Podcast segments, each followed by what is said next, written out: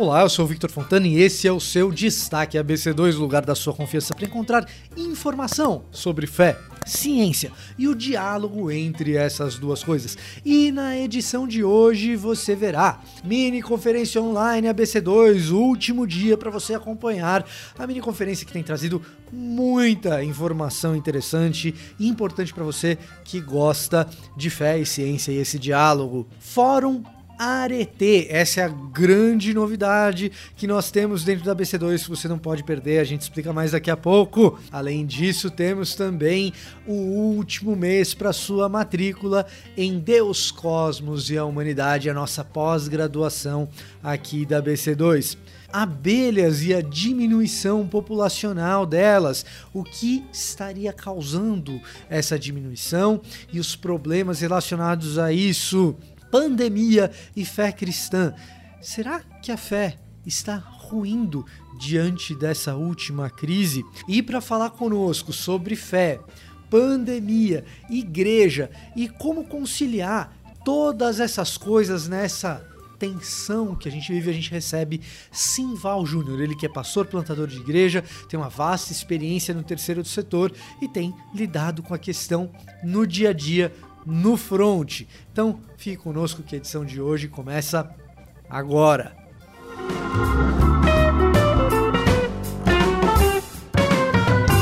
Mini conferência online da BC2, se você tem acompanhado nos últimos dias, você está aproveitando, eu tenho certeza, porque está muito bom.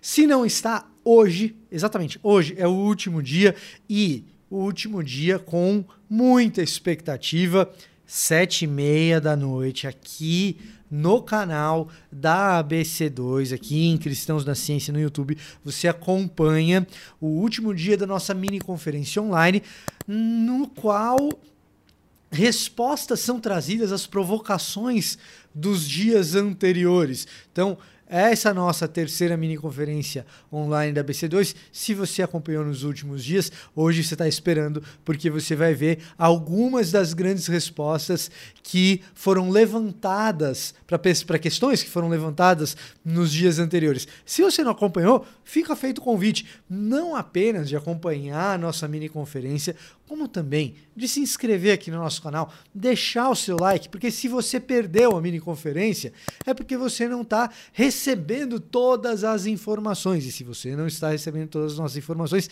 talvez seja porque você não está inscrito aqui no nosso canal. A gente vem avisando sobre a mini conferência nas últimas semanas, portanto, a inscrição vai te ajudar. Além disso, Devo lembrar que nós estamos aqui no último mês para que você possa fazer a sua matrícula na nossa pós-graduação Deus, o Cosmos e a Humanidade, uma pós-graduação é, aceita, reconhecida pelo MEC e que tem nesse mês de fevereiro seu último mês para matrículas. Você não pode perder. É um curso voltado para quem quer fazer um diálogo entre a fé cristã e a ciência. Portanto, dá uma olhadinha em cristãosnaciencia.org.br na descrição aqui no link que você pode fazer sim a sua matrícula, entender melhor sobre o curso, quem é o corpo docente, o que ele se propõe. Eu tenho certeza absoluta que você vai gostar, vai ficar com vontade de fazer o nosso curso. Além disso, uma nova iniciativa aqui na ABC2, que é o Fórum Arete. Fórum Arete vai ter início aí no dia 10 de fevereiro a gente sempre vai trazer um especialista profissional de alto gabarito para abordar diferentes temas da vida profissional, da vida científica e dessa vez a gente traz uma breve história da virtude com o professor Vitor Sales. O professor Vitor Sales ele é graduado em Direito pela CESUPA e doutor em Filosofia pela PUC do Rio e também pela UERJ. Será o palestrante da noite, então você não pode perder, dia 10 de fevereiro, aqui no canal Cristãos na Ciência no YouTube. Você pode novamente se inscrever, deixar o seu like e também nos acompanhar nas nossas redes sociais para ficar por dentro de todas essas coisas que acontecem na ABC2. Então nós temos lá nosso canal de comunicação no Instagram, também no Twitter, você pode nos seguir, além é claro de sempre acompanhar o que acontece em cristãosnaciencia.org O declínio das abelhas. Estudo recente publicado pela revista One Earth dá conta de que entre os anos de 2006 e 2015, 25% das espécies encontradas no planeta previamente à década de 90 não foram observadas na natureza. Em outras palavras, pesquisadores que buscam por observar espécies de diferentes insetos, diferentes animais da natureza, deixaram de encontrar, nesse período de nove anos, 25% das espécies que eram observadas até a década de 90. Entre os anos 2006 e 2015, não viram essas espécies. Significa que estão extintas? Não necessariamente. Pode haver populações dessas espécies em lugares onde observações não foram feitas. Significa necessariamente que o número de indivíduos dessas espécies caiu. E isso é preocupante. Preocupante porque uma boa parcela das culturas na Terra depende desses insetos polinizadores para a produção alimentar. Portanto, a ocorrência menos frequente desses animais da natureza faz com que exista risco alimentar para seres humanos. Além, é claro, de insetos de maneira geral que também estão em declínio, não apenas as abelhas, constituírem uma parte dos alimentos de outros animais da cadeia alimentar. Portanto, é, o desequilíbrio ecológico causado pelo declínio dessas populações pode ser sim bastante preocupante. Entre os motivos desse declínio, a gente encontra uma série de fatores com os quais nós temos que lidar para tentar entender quais são mais relevantes e quais são menos relevantes. E isso é algo que segue em pesquisa. A interação do ser humano com biomas que antes eram não alterados pode ser um dos motivos, aliás, é um dos motivos. Em que medida? Temos dificuldade em atestar o uso de agrotóxicos na agricultura, também é uma dessas razões. As mudanças climáticas também fazem parte dessas razões. É necessário ainda pesquisa para que isso seja melhor delimitado pandemia e o aumento na fé. De acordo com um estudo divulgado pelo Pew Research Center, um instituto especializado em pesquisas na área religiosa, cristãos nos Estados Unidos afirmam que a sua fé aumentou durante o período de pandemia. Mais precisamente, três em cada dez cristãos afirmam que a sua fé aumentou e quatro entre cada dez têm a percepção de que a fé dos seus irmãos em Cristo aumentou no período de combate à Covid-19. A pesquisa foi realizada em 14 países desenvolvidos, dos quais 11 registraram algum tipo de balanço positivo, embora nos Estados Unidos isso seja mais acentuado. Quando se fala em balanço positivo, significa que mais cristãos identificaram que a sua fé aumentou nesse período do que cristãos que entendem que a sua fé diminuiu nesse período. Outros países desenvolvidos apresentam também uma relação positiva, mas menor intensidade do que nos Estados Unidos. É claro que essa percepção de fé é um fator positivo, mas não é o único fator que a pandemia afeta, em especial pelas restrições uh, de idas e vindas e de cultos públicos. No que diz respeito à intimidade com familiares e com os amigos mais próximos, a maioria dos americanos afirma também que isso melhorou durante o período da pandemia. Entretanto, é, cultos públicos, fazer igreja, o cotidiano da vida de igreja, esse sim foi muito prejudicado. Inclusive, para conversar sobre esse assunto, como lidar com as questões eclesiásticas e a ciência durante um período de pandemia. Nós trazemos aqui ele, que é pastor, plantador de igrejas, com vasta experiência no terceiro setor, Simval Júnior.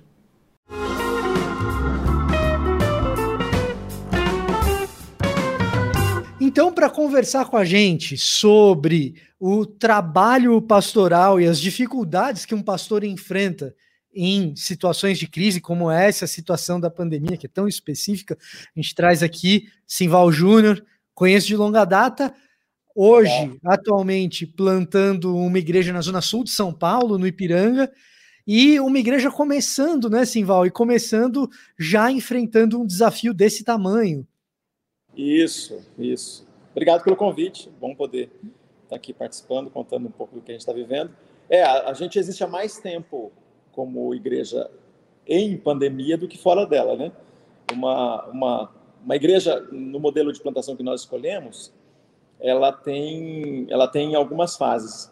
Então a gente tem aquela fase de grupo, né? Grupo pequeno, é, a gente chama de grupo base nesse, nesse, nesse tipo de trabalho que nós fizemos, até que a gente abre para os cultos públicos. E a gente passou então mais ou menos seis meses e meio com os, os cultos é, abertos, então, culto público acontecendo aos domingos, como todo mundo conhece. E aí veio a pandemia. E a pandemia, nós não, não voltamos, porque uma igreja que começa aluga um espaço, usa algumas horas de um, de um dia da semana né, para fazer seus, seus momentos de, de culto, de encontro. Então a gente existe há mais tempo é, de forma remota né, do que presencialmente. Então tem gente que nunca teve em nenhum dos nossos cultos e se considera membro da nossa igreja. Essa é uma, uma, uma coisa diferente para a gente também. Você tem a dificuldade logística, né? Porque hoje você não tem nem condição de estar fisicamente reunido por uma questão de não ter o espaço. Isso. Agora, do ponto de vista relacional, como que a coisa acontece? Porque, especialmente na fase da plantação, é uma fase de aprofundamento de laços. E eu imagino que isso acabe fazendo as coisas serem ou mais lentas ou até mais difíceis, em especial para cuidar das dores desse período que são tão peculiares nas pessoas, né? Isso. A nossa, a, no, a gente tem algumas, nós, nós tínhamos algumas expectativas para esse ano que nós não não funcionamos, digamos, do jeito que nós gostaríamos, né? Mas a coisas que a gente achava que aconteceria e não aconteceram. A gente achou que a gente diminuiria o número de participação. Não aconteceu isso. Na verdade, a gente tem uma, uma surpresa. Então, a gente começou a criar outras, outros momentos, e usando também a, a, as redes para fazer isso, e a gente tem algumas boas surpresas por fazer isso.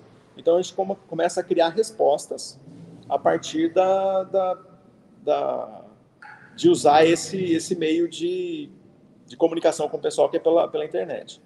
Uma das coisas é a gente tem a, o, o a gente deu o nome de Aprofundando a Nossa Fé. O nome da, da, da, da igreja é Nossa Igreja SP. Então, tá. tudo está nesse. usando é, é, um jeito de se comunicar, então a gente está colocando sempre, é, aproveitando essa, essa conexão com as pessoas, usando o nosso nome aí. Né? Então, Aprofundando a Nossa Fé é alguma coisa que eu já sei que não vou mudar. Eu, numa igreja, então, nós temos lá é, 40 pessoas comprometidas, eu tenho entre 15 e 20 pessoas sempre comigo. Agora a gente está num, num, num, período que a gente está no recesso aqui, a gente vai voltar a retomar em fevereiro, mas eu tenho entre 15 e 20 pessoas assíduas nesse tempo que é disposição bíblica. Eu estou expondo uma carta, eu expondo o evangelho. Então, eu, é, pensando em qualquer proporção que a gente aplicar, não nenhuma igreja está com 50% ou com 40% dela, todo mundo junto para aprender é, Bíblia. Uhum, certo. programa. Então a gente, eu percebi um, um, uma oportunidade para fazer isso. Outra coisa é ser muito é, preciso no horário. Será tá. é, uma hora de duração e de fato é uma hora de duração. Então todo mundo sabe que eu vou cumprir isso aí. Então termino as coisas, às vezes, o argumento está no meio, tem pergunta para responder, mas eu termino em uma hora. Todo mundo sabe que é desse jeito mesmo. A gente também foi criando outras alternativas, por exemplo, a oração. A gente tem é, nossa palavra de oração, usando um elemento aí da, da oração, de oração, né? oração, a oração monástica, tem uhum. um, tipo de oração que chama oração centrante. E usei esse elemento, né? as pessoas são incentivadas a orar através de uma palavra só. Esse tempo são 30 minutos as pessoas entram e dão a sua palavra de oração. Qual é, qual é a sua palavra? Para algumas eu pergunto por que essa palavra, e no final eu me preparo para trazer uma palavra bíblica de como se fosse a resposta dessa palavra de oração. E isso é uma forma, né? Então, pensando que a gente está plantando uma igreja, isso é uma forma da, da, pessoa que não sabe orar, ou que tem, vai ficar com vergonha de orar, ou vai ficar com vergonha até de fazer o pedido dela, ela consegue fazer parte sem necessariamente expor o que ela está pedindo. Aquela palavra tem um significado para ela de que ela poderia falar uma hora, mas se não quiser, não fala. Mas ela chega e fala, perdão. E isso. essa foi a palavra que foi o centro da oração dela da ali naquele. Dela, isso. E a gente tem, então, muitas histórias e testemunhos dessa, dessa experiência, né? Nossa palavra uhum. de oração. E também certo. são 30 minutos. E a gente é, é, nesse, nesse momento, a gente é preciso no horário. Então, quem entra, a, no, no, caso, a gente estava fazendo até agora às 18h30. Talvez a gente mude de horário, mas na quarta-feira, quem entra às 18h30 sabe que às 19 horas vai embora. E aí, essa reflexão de 5 minutos, 8 minutos ali em cima da, de uma palavra bíblica, eu gravo isso e mando para o pessoal. E tem um grupo de Telegram que, que ouve isso depois, quem não pôde participar, enfim. Então, são essas soluções que a gente vai dando para viver essa experiência de igreja, né? de oração, e de, de aprofundamento bíblico. E aí os nossos encontros, que aí é como quase toda a igreja está fazendo, mas com, também com algumas coisas que são que tem a ver com uma diferença, né, que a gente precisa viver. Essa diferença tem a ver com a forma, porque quase todo mundo transformou os seus cultos é, numa repetição. E como, como disse é, o Larry Osborne, ele diz o seguinte, que a gente tem que aprender a mudar a nossa igreja não é, a igreja era até até então era igreja teatro a gente precisa aprender a mudar para a igreja cinema.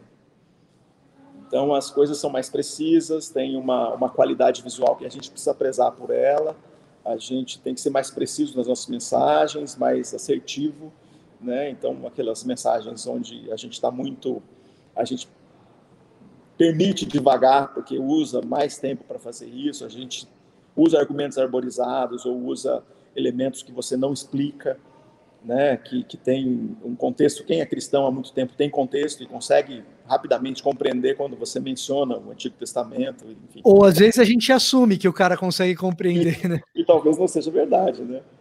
Então, todas essas coisas que a gente tenta, é um esforço consciente para a gente fazer, fazer isso. E tem, a gente tem tido uma boa experiência com isso.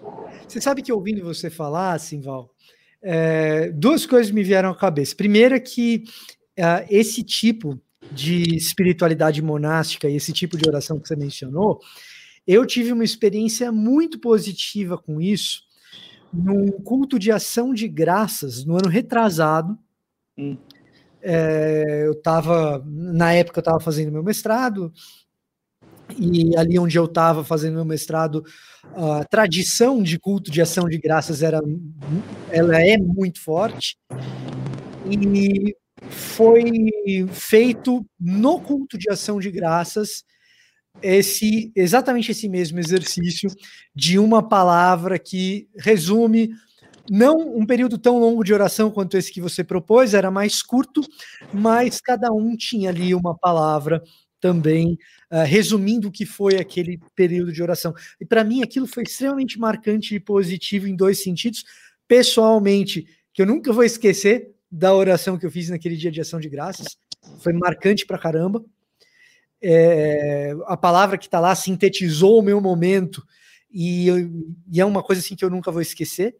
E a segunda coisa, do ponto de vista da liderança pastoral, me parece que permite que a gente consiga enxergar melhor, ou enxergar, às vezes, muito bem, o que cada uma daquelas pessoas que está ali participando da liturgia está meio que passando. A gente pode não saber precisamente, é, passei no vestibular, uh, faleceu uma pessoa próxima, a gente não sabe exatamente o que aconteceu, mas a pessoa vai lá e escreve dor. E você fala, pô, eu, esse cara eu tenho que prestar atenção para entender o que, que, é, pelo menos tentar sentir a dor junto com ele. Não sei se isso acaba acontecendo com você também. Não, mas... acontece, acontece muito. É bom, na, na, no grupo, né? O pessoal, a gente se encontra. Como é que o processo funciona? Se encontra no Zoom e eu falo para as pessoas escreverem a palavra nos comentários. E aí tem algumas pessoas que eu sei que têm liberdade para falar e tem outras que não. E aí eu abro e falo alguém quer explicar por que da sua palavra? Vai dar para fazer três pessoas, duas pessoas. As pessoas aprenderam também já né, a falar em um minuto. A ah, minha palavra é, é dor porque nesse momento aqui eu estou triste por tal coisa. Uma frase ou duas. O pessoal vai falando. Só que acontece, tem aquela, aquilo que é místico, que acontece também na oração, com, outros. Acontece também em, outros, outras formas, né? De, de, de, gente, de gente orar, a gente também vê isso acontecendo. Mas tem uma coisa mística e poderosa, porque eu me preparo para esse tempo. E ao me preparar para esse tempo, para falar sobre, para fazer a oração, é, esse tempo de oração, eu quero que aquela palavra que eu darei baseado em um versículo, é, uma reflexão de cinco minutos, ela seja uma resposta para aquele pedido. Certo. E eu tenho que me preparar antes, não tem como eu falar da cabeça ali na hora. E é impressionante a experiência que eu tenho é, nesses, nesses tempos aí, a gente passou fazendo seis meses isso, né, o ano passado, de como a resposta, então não sou eu que preciso dar esse testemunho, né? Se você falasse com alguém da nossa das pessoas que participam lá, eles vão dizer isso. A resposta ela, ela vem como uma resposta de Deus para aquilo que as pessoas estão passando. E eu estou fazendo uma reflexão bíblica como qualquer um dos meus colegas, amigos pastores ou, ou pessoas que estão caminhando com Deus, fazendo o seu tempo de devocional, conseguiriam fazer uma reflexão. Mas como eu, eu, eu faço a reflexão, então, as pessoas fazem a sua palavra de pedido, ou a sua palavra de agradecimento, ou a sua palavra de, dos que representa seu momento, e eu faço uma palavra que tem a função de ser resposta. Então, qual é a palavra que é a resposta de oração? Então, isso foi algo que a gente criou agora e que tem muito a ver com a nossa experiência de, da, da nossa igreja. Eu acho que isso é, é uma. Não sei se, é uma, se, se estaria no campo da inovação, sinceramente, mas a gente está ressignificando a oração para esse momento, para nós, porque como que a gente faria a oração? Pensando nos modelos antigos, né? Que a gente está uhum. acostumado. Junta um grupo de oração, o pessoal passa é, uma hora, uma hora e meia juntos, alguém ora cinco minutos, outro ora dez minutos, o outro faz só o pedido. E... Mas como que a gente faz a oração nesses tempos? Para não ficar pesado, cansativo e a gente sentir que, é que, que foi abençoado em um, um, tempo como esse. Né? Então foi, foi pensando nisso que a gente construiu assim. É, e, e para cada momento a gente vai criar nossos, nossos. pensar em criar alguma coisa que seja relevante. Né? Outra coisa que eu percebo, Simval, conforme a gente está conversando, é que, embora seja um período difícil, e ninguém nega isso, uhum. alguns dos nossos colegas eu percebi que durante todo esse período, mas também no início, é, tinham uma percepção muito lamuriosa das coisas.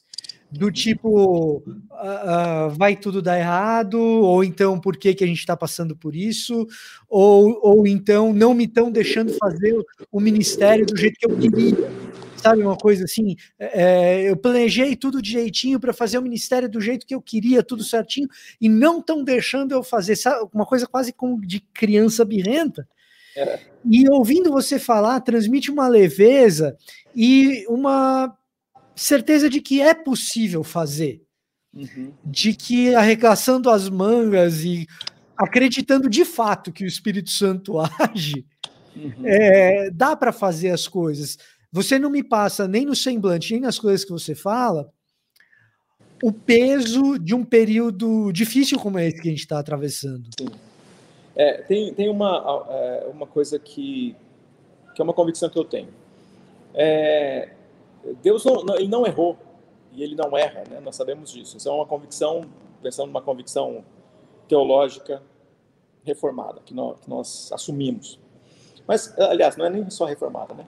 Mas a, a questão é que é, quando a gente está olhando para isso, algumas pessoas estão olhando e, e, e com uma lamúria, como você falou, mas estão olhando pensando que a gente que, que teve um erro aí, né? Que Deus errou no sentido de que não podia ter acontecido isso para esse momento da, da, do meu projeto, do meu negócio, da minha igreja. Então a gente está lamentando por conta disso. Agora, tendo uma consciência da, da soberania e do cuidado de Deus, não era para outra, outras pessoas ou não era para ser no outro momento. A pandemia é no momento que Deus me chamou para o ministério. É no momento que Deus me chamou a plantar essa igreja. é no momento que Deus nos chamou para fazer aquele ministério que nós estamos fazendo. Então, é, conscientes da soberania de Deus, então estamos conscientes que Ele dará criatividade e poder para a gente passar por isso. O fato da gente não reconhecer, então a gente viver em negação a respeito do que está acontecendo, então negar o momento, não nos deixa ser criativo, criativos para responder. Quando você não uhum. reconhece problema, não busca solução. Então você fala, não é. A pandemia não é tudo isso. Quando alguém está dizendo, está falando isso, já tem um problema aí, enorme.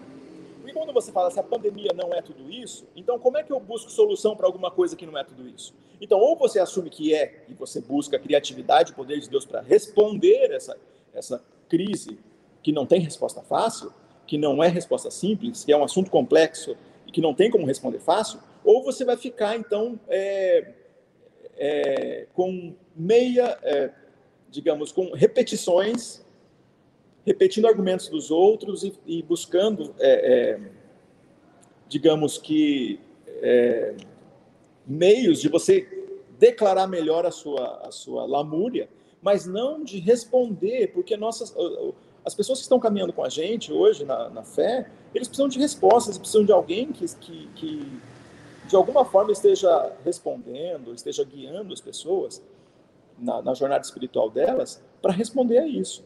Então, do mesmo jeito, então a mesma resposta de Jesus, né, quando Jesus, é, falando assim do, do, nosso país em crise, está numa crise política, crise financeira, numa crise de saúde, numa crise humanitária, quando a gente olha para isso, fala assim, então, o que é que Jesus diz para nós? Ele, a mesma coisa que ele diz para qualquer pessoa que passa pelos sistemas piores do mundo. Então, alguém fala assim, ah, a pior coisa é, é viver na Venezuela hoje, viver na China comunista, viver, sei lá, na Coreia do Norte seja lá o que for, a palavra de Jesus como resposta é, é a mesma.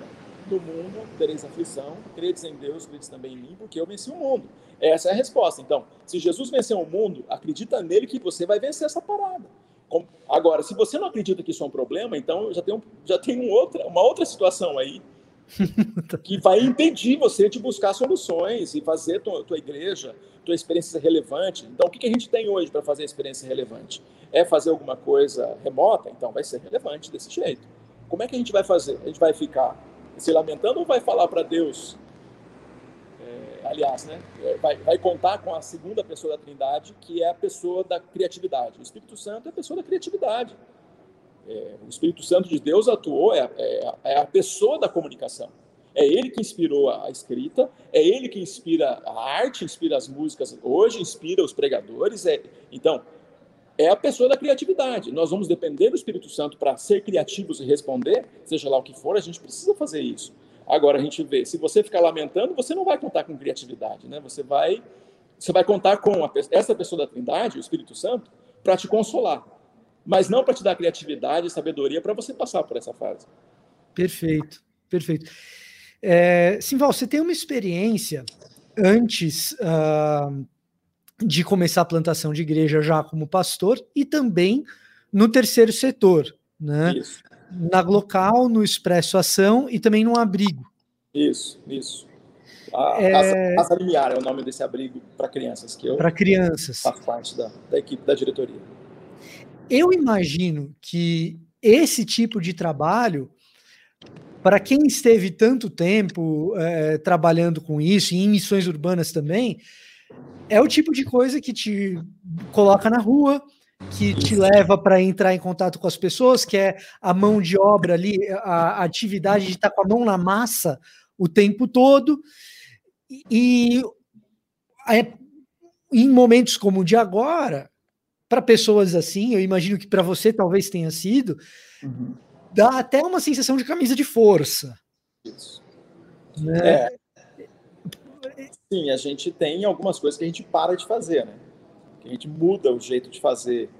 E todas as ações que a gente, eh, os projetos, as, os programas que nós, que nós tínhamos, eles acabam sendo um programa de ajuda eh, de complemento alimentar, cesta básica, de leite, de de proteína, kit de proteína e assim por diante, fica pensando nisso. É isso basicamente tem sido o, o, trabalho hoje, né? com exceção do abrigo, que as crianças estão abrigadas lá e, e aquelas que são adotadas encontram uma, um lar, né? uma família, então continuam saindo e outras chegando, e o processo, ele, ele conforme o, o, o juizado e o fórum é, mantém o trabalho, esse processo continua. Então, quando paralisa, tudo tudo para também. Mas quando, conforme o fórum e, e a, a, essas, essa, essa a, a, vara da infância, né, conforme vai voltando, isso continua acontecendo. Mas é, a gente tem essa, essa paralisação, né? E, mas esse movimento de voluntariado para fazer a triagem de, de, de, donativos, a entrega, a captação de recursos, isso aí continuou. E eu tive envolvido em algumas entregas, inclusive, é, provavelmente foi ali que a gente pegou Covid lá em casa, na nossa família.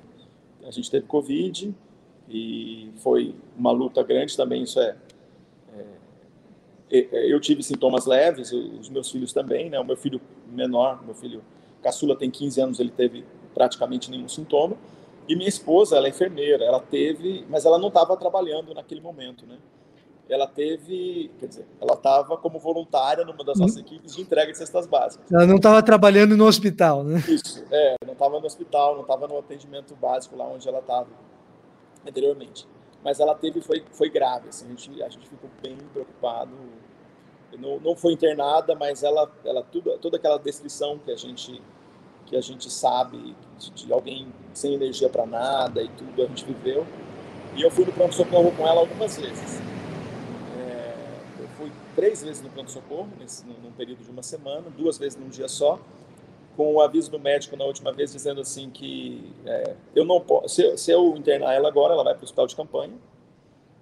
E se ela for para o hospital de campanha, isso vai, vai, ela vai emocionalmente ter uma, vai chorar e tudo, vai, isso vai piorar a respiração dela. Então, a gente vai fazer assim. Eu, como eu moro a dois quilômetros desse pronto-socorro, é, ele falou, vocês voltam para casa e qualquer alteração nas próximas quatro horas, vocês têm que voltar para cá e ela vai ser internada. Não tá. piorou, permaneceu estável nas próximas 10 horas, mais ou menos, e depois ela só melhorou. Então, aí a gente fala o seguinte, né, que nessa hora é que esses, esses medicamentos malucos aí, se ela tivesse tomado, ela diria que deu certo. Né? A gente dá muita risada disso. Porque, bom, a, a, a minha família, né, a minha esposa é da área da saúde, meu filho também. Então, quando a gente dá muita risada disso, se, tomasse, se tivesse tomado ivermectina nessa hora, ia falar que era foi isso que tinha resolvido. Do mesmo jeito que tivesse tomado chá de boldo, de limão, ou feito uma simpatia, dado três pulos, ela falava que tinha Pudim de leite. É, isso. Porque, porque a, a, a mudança foi estava fazendo o mesmo processo, tomando os medicamentos e tudo, não mudou nada. De repente, estava debilitada e parecia que ia piorar, de repente melhorou. Então, essas surpresas do, do, Covid que a gente vê, né? A gente piora muito rápido e melhora rápido também. Uma doença que a gente está aprendendo, né? Que a gente está conhecendo aí. É, Mas é uma... a casa foi assim. É uma, é, é uma doença nova. Isso que é uma coisa que, às vezes, a gente tem um pouco de dificuldade. Até mesmo no, no ambiente pastoral, o pastor é treinado, quanto bem treinado, é, é treinado para as atividades pastorais de exposição bíblica, de aconselhamento, é, de evangelização, mas a gente não, é, é, não tem necessariamente um treinamento científico, em especial da área da saúde. E às vezes acho que falta a percepção de que a gente está lidando né? com algo. Bom senso, talvez. A gente está lidando com algo que é muito novo. Né, é, é, que os próprios profissionais da saúde ainda estão mapeando é. e por isso recomendando alguns comportamentos mais cautelosos, já que a gente não sabe tão bem ainda como tudo se comporta uhum. numa doença dessa. Simval, para fechar o nosso bate-papo, eu queria entender de você o que, que você projeta uh, da igreja e de retomada, como que você imagina o processo de retomada conforme a situação for permitindo, seja pela vacinação, é, seja pelas aberturas das próximas fases e uh, conforme as coisas forem acontecendo esse ano?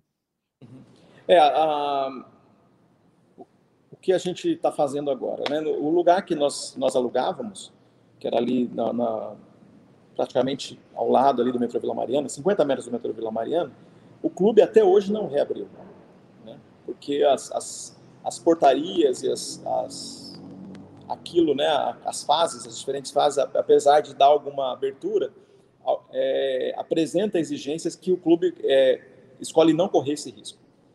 Então, o clube não abriu. Então, pensando assim, se a minha igreja funciona naquele clube, então a minha igreja não teria aberto, ela estaria teoricamente fechada. O que não é verdade, né? Nós, como igreja, continuamos existindo o tempo, o tempo todo e, e, fazendo e cuidando das pessoas o tempo todo. Mas a, agora nós estamos num lugar, né, numa, nós montamos um, um cenário para fazer a transmissão. O lugar é voltado e a nossa preocupação é que essa que tenha qualidade é, no, no, que é apresentado e, e visual também. O que nós estamos pensando é que agora, na próxima, a gente está de novo numa, aqui em São Paulo, né, para quem é daqui deve estar acompanhando, a gente está na, na, segunda onda, reconhecido agora pela, pelas autoridades sanitárias aqui em São Paulo, sendo reconhecido, então a gente retorna para trás em algumas, algumas aberturas. É, aqui em São Paulo é, é, reconhecido que igreja é trabalho essencial, então ela poderia estar aberta, então uma igreja pode estar aberta, e, mas a gente tem que olhar para isso e ter, uma, ter bom senso, né? Ter bom senso. Então olhar para isso e, e, pensar bem, né? Então, como é uma igreja nova que nós estamos plantando, tem alguma, algumas tem imagens ou referências que a gente quer transmitir. A gente quer transmitir responsabilidade para transmitir para as pessoas que nós somos responsáveis, que nós não, não, não estamos é, em uma, uma, uma, relação de descuido com as pessoas, a gente acha melhor cuidar para voltar na hora que a abertura for é, maior. Por exemplo, as aulas podem acontecer, qual, como elas vão acontecer? A gente vai descobrir agora, daqui duas semanas, como elas acontecerão, para a gente considerar isso, uma das coisas. Mas nesse lugar que nós montamos como, se for, como, como um estúdio, qual, qual eu falei, a gente vai conseguir receber 15, 20 pessoas ali. Tá. Né? Tem algumas adaptações que a gente pode fazer, mas a gente precisa de uma mudança de fase para poder receber esse grupo de pessoas. É... Como, teve um, um, fenômeno agora. É que nós temos pelo menos é, 20% das pessoas que são de outras cidades, que, que nunca estarão presentes no nosso culto, mesmo que esteja presencial, talvez eventualmente nos visitando. Mas eles se consideram da nossa e nós os consideramos também. Eu tenho cuidado deles como se fossem da, da, que morassem 5 quilômetros da igreja. E como que a gente vai cuidar? Então eu, eu vejo algumas coisas que ali na frente a gente não vai não vai mudar. Por exemplo, essa semana mesmo discutindo, conversando com algumas algumas pessoas lá do nosso, da nossa equipe, e provavelmente, quando a gente pensar daqui a um ano, o que, que vai estar acontecendo? A gente vai ter nosso culto presencial, que não será transmitido, porque ele é um, o culto presencial é um jeito de fazer culto, que é diferente do culto que a gente faz é, é, como, como de forma eletrônica. Então, a gente vai ter, o, vai ter dois cultos, em horários diferentes. Então, a pessoa que assistir, ele não vai ver uma versão compacta daquele daquele culto presencial. Na internet, na, no nosso Spotify, vai estar o áudio da mensagem daquele culto presencial. Mas quem assistir no YouTube vai ver um culto que foi feito para o YouTube. Tá. Foi feito para colocar lá. Então, uma, é, é, interessante pensar nisso, porque uma igreja, geralmente, com um tamanho como a, a nossa, que, que eu imagino daqui a um ano, voltando, as coisas, vai ter, sei lá, 60 membros, que é uma igreja que está em fase de plantação, ninguém pensaria, vai ter essa igreja vai ter dois cultos? Pois é igrejas desse tamanho, por causa dessa situação de pandemia, agora começam a pensar no seu posicionamento, tem que ter dois cultos. Mesmo por, causa de, por esse motivo que eu acabei de falar é, aqui. Tem, é, o culto teatro não funciona na internet, não funciona, né? Ali é o culto cinema, então vai ter que durar 40 minutos. Uma mensagem menor. A, a, música que a gente coloca lá, a gente acostumou chamar de louvor, mas ela tem pouco de louvor ali. Ela, ela talvez aquela música ela também ela, ela é, deve ser repensado o tempo de música para ela compor a mensagem, não para ela ser um tempo de louvor. Porque louvor, quando a gente olha para a Bíblia, é outra coisa. Não é exatamente esse isso que a gente é, consegue fazer é, num culto pela internet. Então, uhum. tudo isso é, uma, é, um processo aqui de, de, de pensar, que você está perguntando aqui, é um processo de pensar e redefinir, reposicionar é, como igreja que está sendo plantada, né? E é assim certo. continuar a relação com aquele pessoal que é mais distante. Sim, Val, assim, conversar com você foi muito bom, porque é, dá a nítida sensação de que, assim, existe esperança. É muito grave, é muito sério, mas dá para fazer. Sim. Né, né? E outras crises podem aparecer de natureza muito diferente dessa, e a igreja não deixa de ser igreja porque as crises aparecem, sabe? É isso mesmo, é isso mesmo. É, a nossa, nossa experiência tem sido essa. É, a gente teve um, uma, uma experiência. É, é, tem uma, uma, uma, coisa que é interessante, né? Eu sempre falo sobre isso, sobre o que. Aquele texto de, em Marcos, né? Quando, quando Jesus cura é, o paralítico que desce é, pela, pelo telhado, é, na hora que o paralítico está descendo, ele fala, ele, ele fala, né? Perdoados estão os seus pecados. E aí os, aqueles que estavam ali, né? Arrazoavam em seu coração, né? Os mestres da lei em seu coração. Quem ele pensa que é para perdoar os pecados? E aí ele fala assim, é, sabendo, né? O texto diz que sabendo que eles falavam no coração, ele ele diz para que vocês saibam que o Filho do Homem tem poder na terra para perdoar os pecados, levanta, pega a sua maca e anda. Quer dizer, tem um milagre que comprova uma outra coisa. Então, eu sempre falo que numa comunidade de fé, a gente vai ter um milagre que está no campo místico, que é inexplicável. Tem alguma coisa inexplicável que acontece numa comunidade de fé. Alguém foi curado, alguém teve um toque divino, teve alguma coisa que não é explicada pelo mundo natural, que é sobrenatural acontece. Todo mundo lembra, tem aquela senhora que foi curada de câncer, aquela pessoa que teve uma, um livramento divino, alguma coisa que é divino. E aí eu falava no nosso grupo, quando nós estávamos começando, falei assim, a gente pode ficar ansioso com aquela santa ansiedade que vai chegar o dia e nós vamos ter a nossa história de milagre para contar. Toda a comunidade tem, porque isso é parte do, do caráter de Deus, dele se apresentar para nós, para que todos saibam que o Filho do Homem tem poder na terra para perdoar os pecados. Essa senhorinha ou aquele homem, ou aquele, aquele casal, ou aquela família foi restaurada. Isso é prova divina do poder de Jesus atuando hoje. E a gente teve, na, durante a pandemia, o nosso milagre. Né? Um, um homem estava, né? o Alexandre, estava eh, nos, nos, no, na nossa perspectiva, a esperança já estava no limite.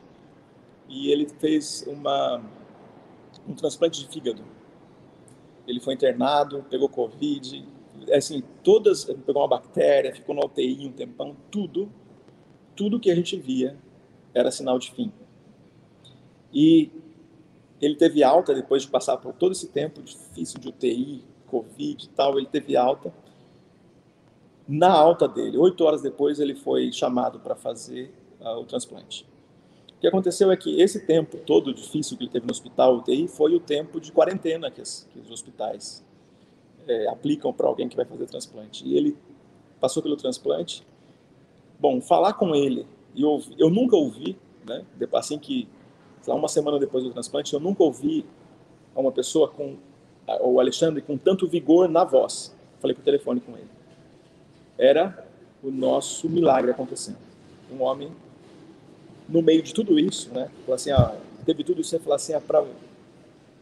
mas ele está aí, está forte, e agora ele, ele continua, ele está fazendo a quarentena e teria que fazer, não é a quarentena do Covid, ele teria que fazer por causa do transplante.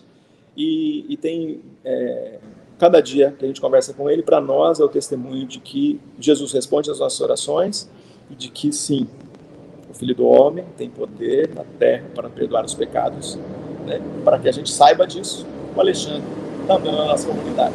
E aí cada comunidade de fé vai ter a sua experiência de fé, de transformação, de resposta de oração, como essa que eu estou falando. E passar pelo Covid e uma comunidade de fé continuar existindo, isso é prova do cuidado de Deus também. Amém. Amém. Sival, muito obrigado por receber a gente, muito obrigado é, por conversar com a gente, bater esse papo. Fico muito contente com isso. E você que nos assiste, também fica o meu convite para que você esteja sempre com a gente. Toda quinta-feira a gente tem destaque a VC2. Simval, até a próxima, meu velho. Legal.